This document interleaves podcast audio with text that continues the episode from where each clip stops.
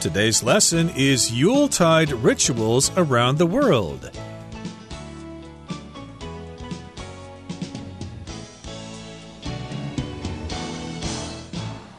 Hi, everybody. My name is Roger. And I'm Helen. And uh, today is the 21st of December, so that means Christmas is just four days away. You still have time to make some preparations to celebrate Christmas. And uh, if you're not so excited about Christmas, maybe you'll be more excited when you listen to today's lesson because we're going to talk about Yuletide rituals around the world. There are many different ways to celebrate Christmas or the holidays around the world, and that's what we're going to be talking about today.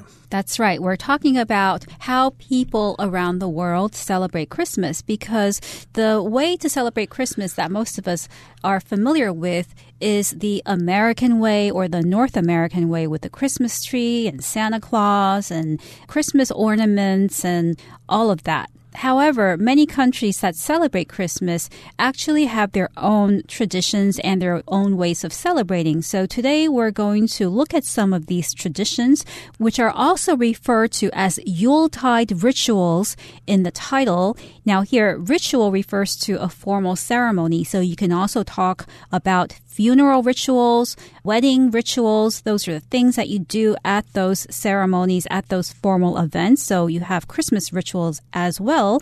And Yuletide is an old word that refers to the period of time around Christmas. So you have Yuletide songs, which are Christmas songs.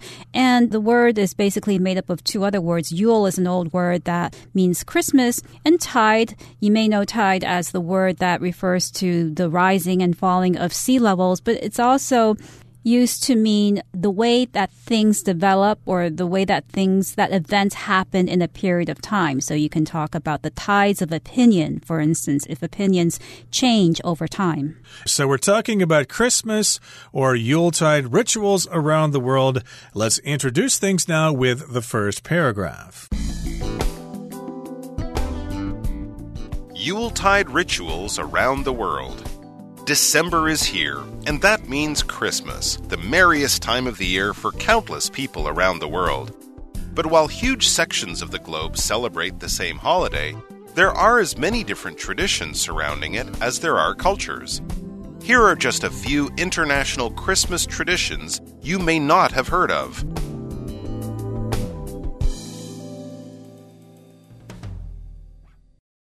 大家好，在标题中，我们可以看到单字 ritual 这个字是名词，指的是宗教仪式、习惯或是例行公事。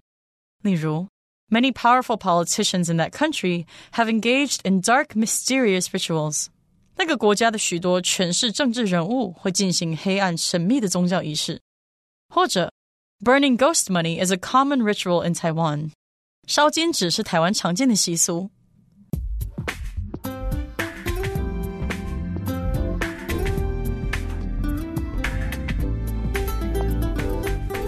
So December is here, and that means Christmas, the merriest time of the year for countless people around the world. Indeed, when we talk about Christmas and the feeling associated with it, we often use the word merry, which means happy. However, we don't say happy Christmas, we say Merry Christmas. And we don't say the happiest time of year, we say the merriest time of the year when we talk about Christmas. At least in America, I have heard people in England say happy Christmas, and it sounds very natural to them, but it does not sound natural to Americans. As Helen said, we usually say Merry Christmas. It's the merriest time of the year, it's the most wonderful time of of the year. And indeed, lots of people look forward to Christmas, and it's a special time. It's a happy time. It's a merry time for countless people around the world. But while huge sections of the globe celebrate the same holiday, there are as many different traditions surrounding it as there are cultures. So, yes, indeed, lots of people all over the world celebrate Christmas, especially in North America. And South America, Central America, and Europe, etc., etc. Primarily Christian countries celebrate Christmas, but they celebrate it differently in different parts of the Christian world. Yes, and today we're going to look at a few countries and how Christmas is celebrated there. And some of these Christmas traditions may be so rare that you have never heard of it. So if you haven't heard of something, it means that you're not aware of it. No one has ever told you about it. You have never read or come across it. Okay, so first of all, we're going to go to Germany and find out how they celebrate Christmas there. So let's listen. Germany. In many countries, children receive presents from Santa Claus, but in Germany, they are visited by a kindly old man called Saint Nick. Each December 6th, Nicholas and his trusty donkey leave small surprises, including coins, chocolate, and toys, in the shoes of good boys and girls in the middle of the night. Those who haven't behaved should watch their step, though, because farmhand Rupert often tags along to punish the bad children.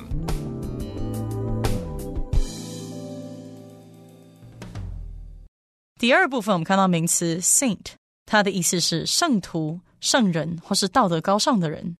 举例来说，Many churches are decorated with images of Jesus and his saints。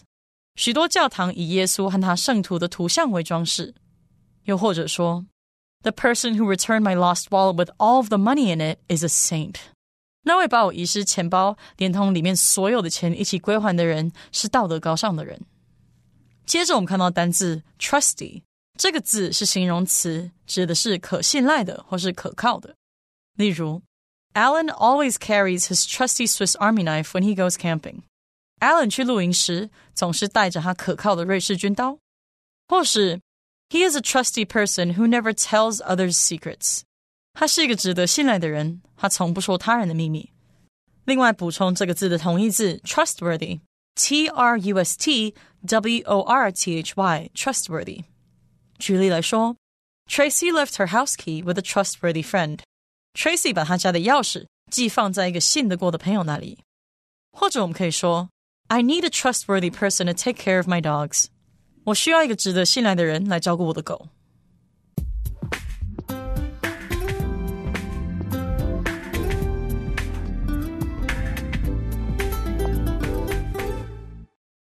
So now we're going to look at how Christmas is celebrated in Germany. In many countries, children receive presents from Santa Claus, but in Germany, they are visited by a kindly old man called Saint Nick. So indeed, in America, we talk about Santa Claus. We say Santa Claus is coming and he will be bringing gifts to good children, perhaps not to naughty ones. But in Germany, Santa Claus does not come with gifts. Instead, it's Saint Nick. Now, saint is a word that refers to a person who has lived a very good life and has done a lot of good things for humanity, and therefore the Christian church honors this person after their death by turning them into a saint. So, for instance, Mother Teresa became a saint in 2016 because when she was alive, she had spent her entire life doing good things by helping the sick and the poor in India, and therefore she became a saint after she died. Indeed. So in Germany, we have Saint Nick, which I believe is short for Saint Nicholas.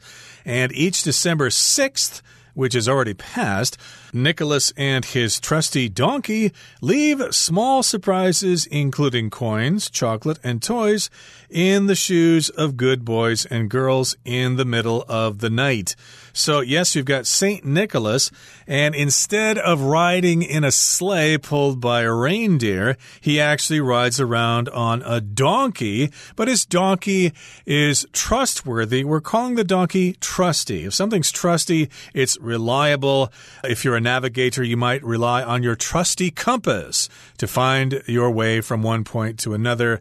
And in this particular case, his donkey is reliable. So St. Nicholas rides around on the donkey and then he stops by houses and leaves small surprises in the shoes of good boys and girls. And some of those surprises would include coins, which is, of course, metal money, chocolate, which is something you can eat, and, of course, toys, which are things that children can play with. Yes, and only good boys and girls receive these surprises. Those who haven't behaved should watch their step, though, because farmhand Rupert often tags along to punish the bad children.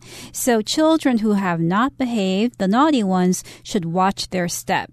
To watch your step means to be careful, to watch where you're going, to watch how you behave.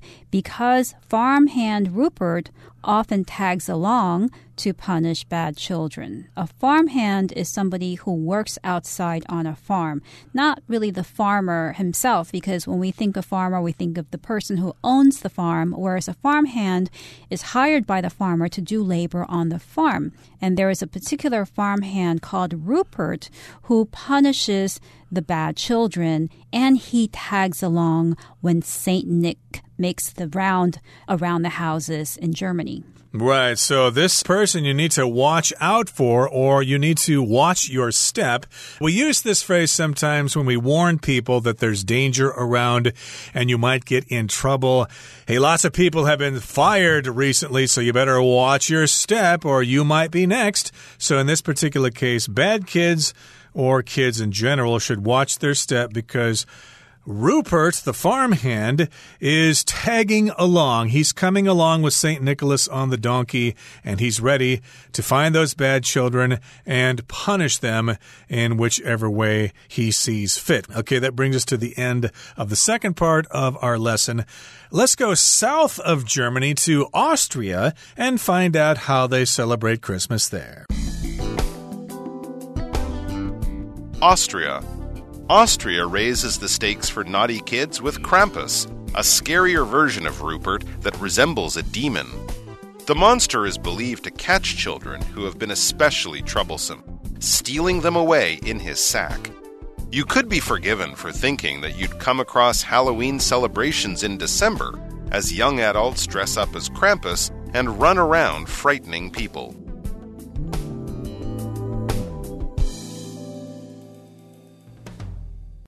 第三部分我们看到单字 version 这个字是名词，意思是版本或是变化形式。例如，Your version of bread pudding is better than my mother's。你做的面包布丁比我妈妈做的那种好。或是 Sam's version of the story of their breakup is nothing like Amy's。Sam 说的分手缘由和 Amy 的版本大相径庭。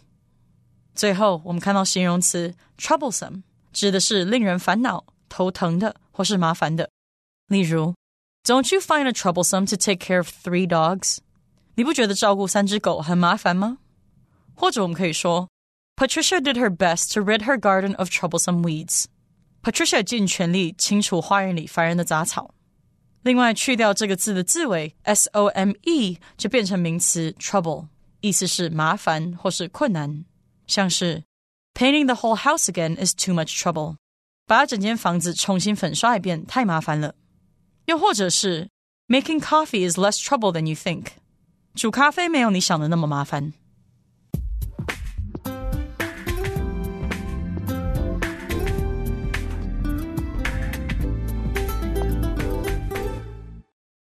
Now, Austria raises the stakes for naughty kids with Krampus, a scarier version of Rupert that resembles a demon. So, when we compare Austria and Germany in terms of Christmas celebrations, Austria raises the stakes. Now, to raise the stakes means to risk more. Stakes are the things that you can gain or lose by taking a risk. So when you raise the stakes, you are risking more. In Austria, you have Krampus, which is a scarier version of farmhand Rupert, and therefore naughty kids are at greater risk of what this really awful creature Krampus can do to them. Right. And as Helen said, to raise the stakes means to increase the risk of something. This is often used in gambling. We certainly hope that you don't gamble yourselves, but uh, some people do these sorts of things. And if you raise the stakes in a particular game of cards, for example, you're betting more money so that you can win more money if you actually win. But of course, if you lose, you'll lose more money. But here, Austria just makes things more dangerous for naughty kids. And they have Krampus, which is a scarier version of farmhand Rupert. And a version of something is just the same sort of thing, but in a different form. For example, you may have read a novel and then you're waiting to see the movie version of the novel to see if it's better than the book or worse than the book, etc. And this is a similar tradition in Austria to farmhand Rupert, but in this particular case, this creature resembles a demon, which is an evil creature with horns on its head and a trident, and it comes from hell. Yes, and when you resemble a demon, it means you look like a demon or you have qualities of a demon. That's to resemble something or somebody. Now, the monster is believed to catch children who have been especially troublesome, stealing them away in his sack. Okay, so people believe that this particular creature, this demon like creature, will catch children if they have been especially troublesome. And troublesome here just means naughty. The kids aren't behaving themselves, maybe in a really bad way. Maybe they're starting to steal and lie and stuff like that. So the parents warn them, hey, you better watch out because this creature, this demon creature, is going to come and catch you, and they will take you away in his sack. We don't know exactly where the kids are going, but it's probably not a good place.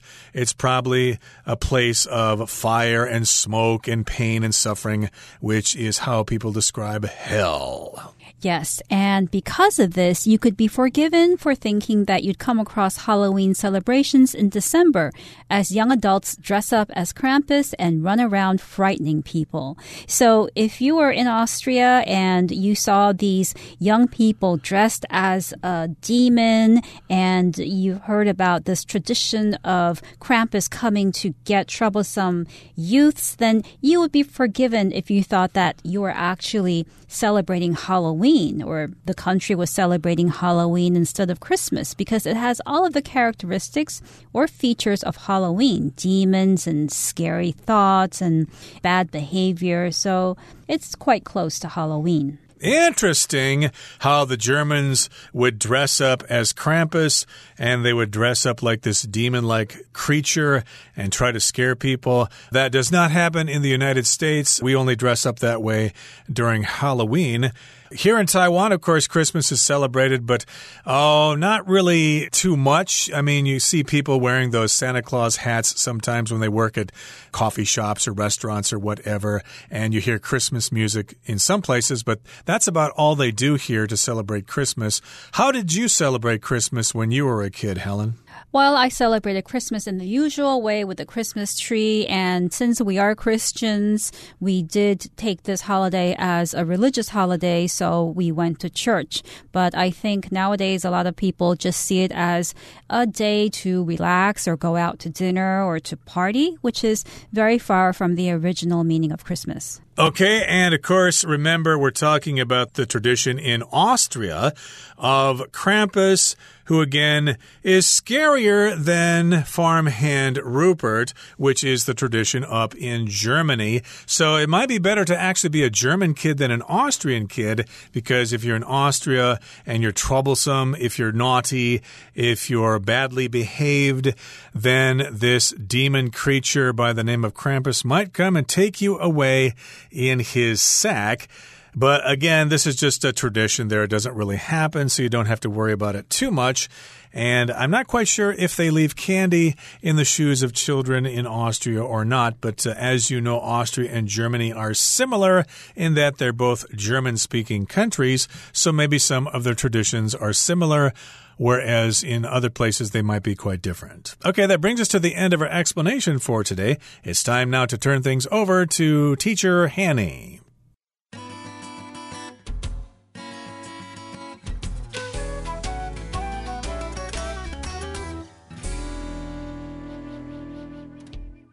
各位同学，大家好，我是 Hanny。我们来看今天的文法重点。 课文第二部分的最后一句有提到，Those who haven't behaved should watch their step。那些不守规矩的孩子可要小心了。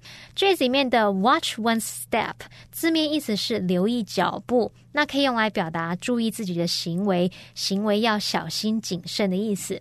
好，那我们这边要介绍的句型是 those who 加动词，这是表达凡是点点点的人，那些怎么样的人。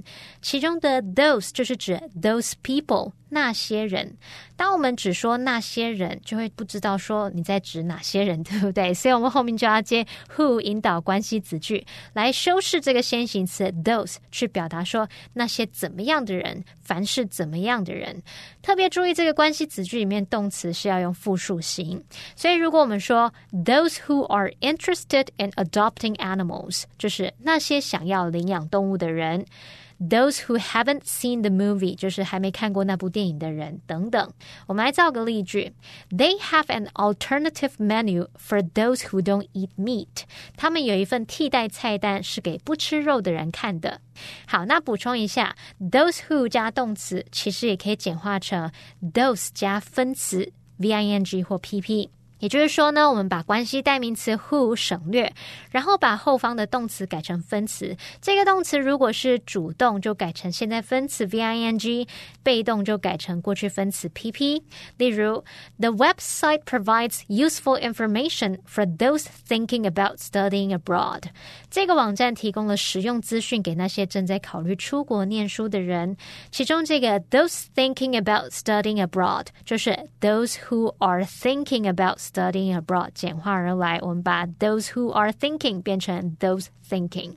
好，接着读到课文第三部分的第二句，他说：“The monster is believed to catch children who have been especially troublesome。”人们相信这个怪物会抓特别令人头痛的小孩。那这边我们来整理表达一般认为、一般相信的句型。第一个句型我们可以用 people think 或是 people believe 加上 that 子句。 第二个句型可以用 it is thought 或是 believed 再加 that 子句。好，那么也可以把刚刚我们说那个 that 子句里面的主词拉出来，当做整句的主词，变成主词 be thought to 或是 be believed to 再加原形动词。那以上这三个句型呢，都可以表达一般相信怎么样，某人或某事物被认为是怎么样怎么样。举例来说，People think that he is one of the greatest scientists ever。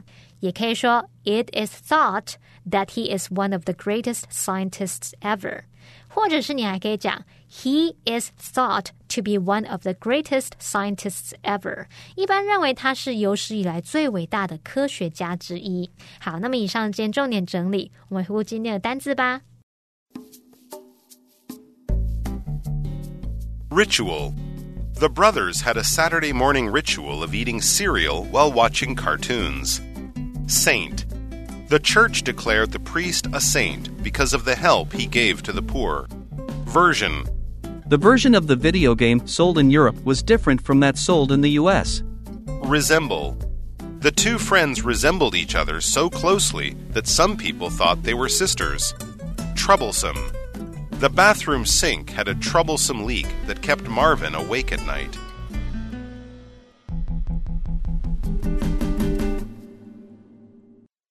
Well, everyone, today's article has come to an end, and I sure hope you enjoyed reading along with us. I am Roger.